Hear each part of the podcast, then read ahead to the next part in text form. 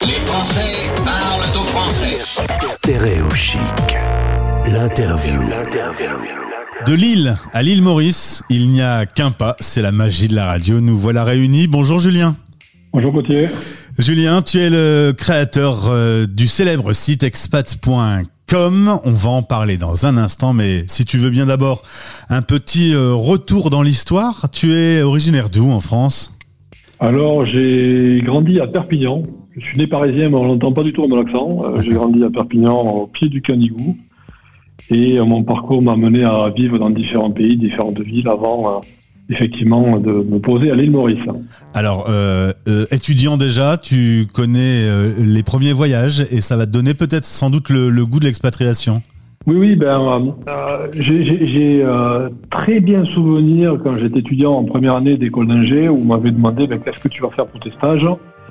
Et euh, je me souviens très bien de, cette discussion que j'avais eue avec, euh, avec un ami où je disais voilà, ben, la deuxième année, euh, j'aimerais bien la faire en Espagne, à Barcelone, euh, et la troisième année aux États-Unis ou en Angleterre. Alors, euh, je suis parti à, à Barcelone effectivement en 99-2000. J'ai fait mon stage de deuxième année et mon projet euh, d'études là-bas. J'ai essayé de partir aux États-Unis en 2001, mais c'était le crack des dot-com. Bon, je suis ingénieur en informatique, donc ça s'est pas fait. Euh, j'ai continué mes études et je suis finalement parti en Angleterre en 2003 à Londres, où j'ai passé quelques années. De là, euh, j'ai enchaîné sur Madrid. De Madrid, euh, j'ai passé une année, très belle année d'ailleurs. Je suis rentré à Londres, parce que euh, je travaillais toujours pour le même employeur qui m'avait demandé de, retourner euh, travailler pour lui. Euh, et puis j'en ai eu assez. En 2007, j'ai voulu euh, rentrer en France parce que j'avais besoin de retrouver, de me rapprocher de ma famille, tout ça. Et au final, je suis pas resté très longtemps parce qu'on m'a reproposé une mission à l'île Maurice. Je suis venu pour un contrat de an. J'ai rencontré ma femme. Ah. Et je suis pas reparti. Voilà, C'est sou- souvent l'amour qui fait changer les lignes et, et les projets. Euh, vivre en, en tant qu'expatrié, c'est euh, parfois des avantages, des inconvénients. On est un peu loin de sa famille. Aujourd'hui, les outils informatiques permettent quand même de rester en contact euh, plus facilement. Mais qu'est-ce qui te manque au quotidien de la France? Bah, tu l'as très bien dit. hein. Le, le- vraiment, ce qui manque, c'est la famille. hein. Le reste, je dirais, euh, c'est pas important. La famille, les amis, et après, euh, certains diront le fromage, le vin, tout ça, mais non, euh, c'est très secondaire. D'autant plus qu'aujourd'hui, bon, moi, ça fait un peu plus d'un an que j'ai pas pu rentrer. Et ouais. Euh, je connais du- pas mal de monde, ça va faire deux ans, euh, et en fait, ce qui pèse vraiment, c'est voilà, c'est la famille. Quand on a des, des neveux qui grandissent ou qui naissent, d'ailleurs, j'ai un ami qui a, qui a un neveu qui est né, il a jamais vu. Et ouais. Euh, bon, alors euh, c'est bien euh, Skype et Zoom, et euh, voilà, mais euh, ça suffit pas.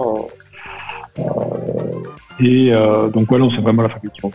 Alors, il y a quasiment 3 millions de Français qui vivent hors du territoire. On n'avait pas imaginé, dans le monde dans lequel on vit, où on saute dans un avion facilement, on n'avait pas imaginé qu'un coronavirus viendrait foutre un bordel immense. Et donc, en effet, l'île Maurice, euh, qui est une île paradisiaque, a trouvé une solution euh, dès le début de la crise, c'est de se protéger et de fermer les frontières. Donc, du coup, comme tu le disais, vous êtes un peu coincé sur votre île.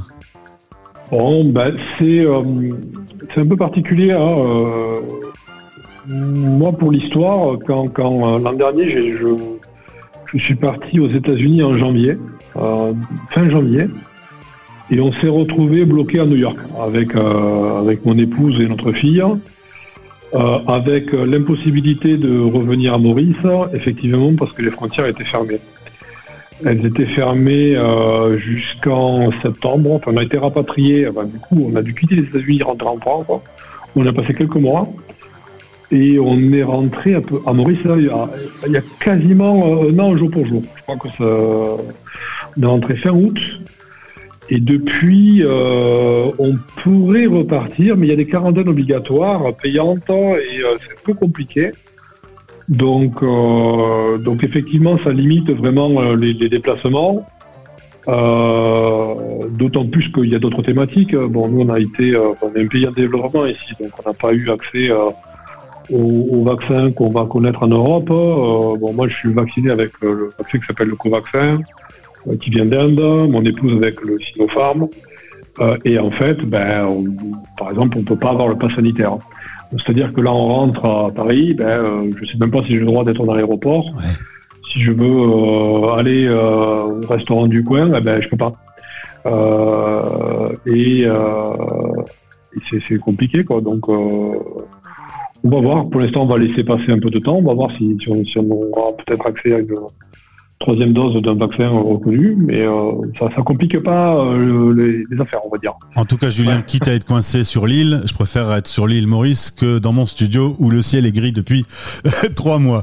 Tu le disais, tu es ingénieur informatique euh, et c'est ce métier qui t'a amené à créer au tout début, euh, donc il y a déjà euh, allez, une quinzaine d'années, euh, les prémices de ce que va devenir expat.com. Est-ce que tu peux nous dire un peu comment est née l'idée? Euh, Pour remonter un peu dans le, temps, euh, quand je suis parti à l'étranger les premières fois, j'ai eu euh, beaucoup de difficultés à trouver de l'information pratique euh, pour m'installer dans le pays, dans la ville qui, m'intéressait, que je ciblais.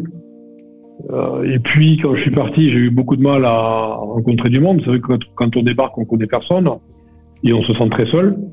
Les, week-ends en particulier, enfin le dimanche midi, moi je, suis- très j'étais habitué à avoir des repas de famille euh, avec, euh, avec mes parents. euh, et là, ben, on se retrouve tout seul.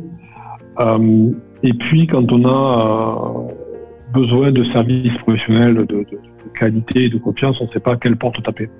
Et c'est vraiment en me basant sur mon expérience personnelle que, j'ai créé un premier site avec pour idée de réunir des blogueurs. hein. Au tout départ, c'était vraiment les prémices de la plateforme. C'était des, des blogueurs qui, qui partageaient leur expérience sur leur blog. Mon Facebook n'était pas encore là, ça remonte à 2005 quand même. hein. Ouais. Il n'était pas encore euh, popularisé tout ça.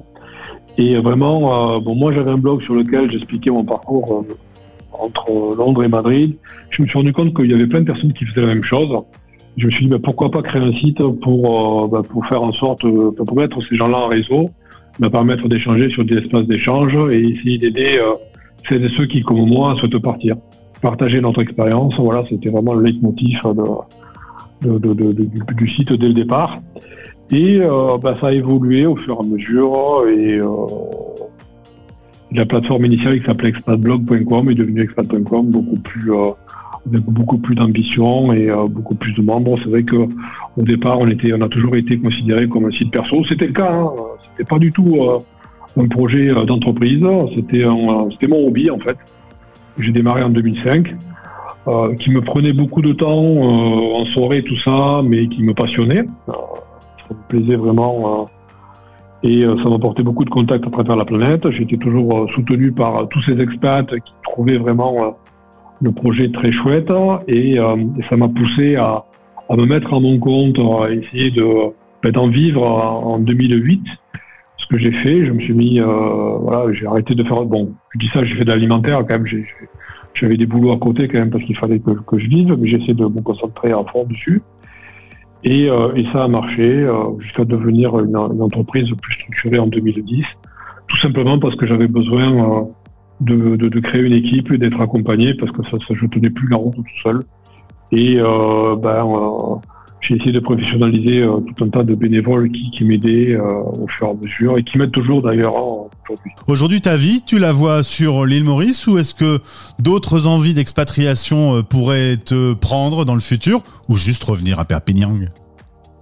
Ben, je, disons que moi, la vie à l'étranger me passionne, hein, les cultures étrangères, le multiculturalisme.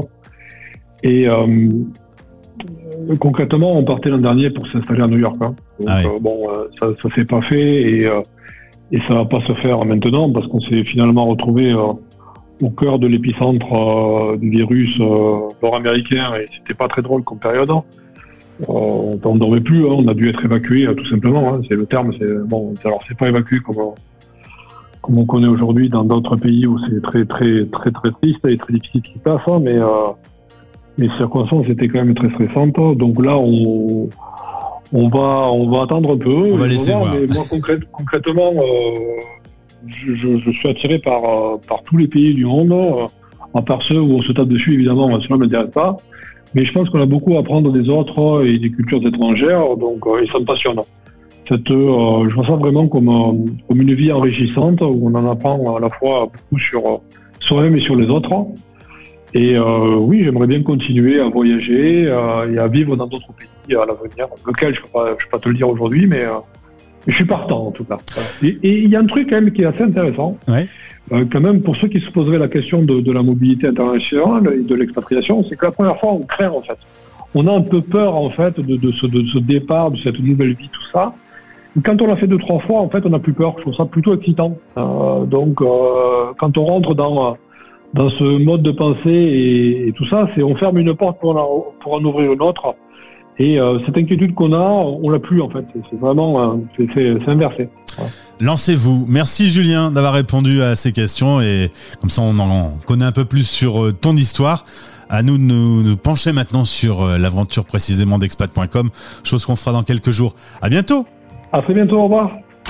Stay tuned. Les Français parlent au français. Les Français parlent au français. En direct à midi, en rediff à minuit.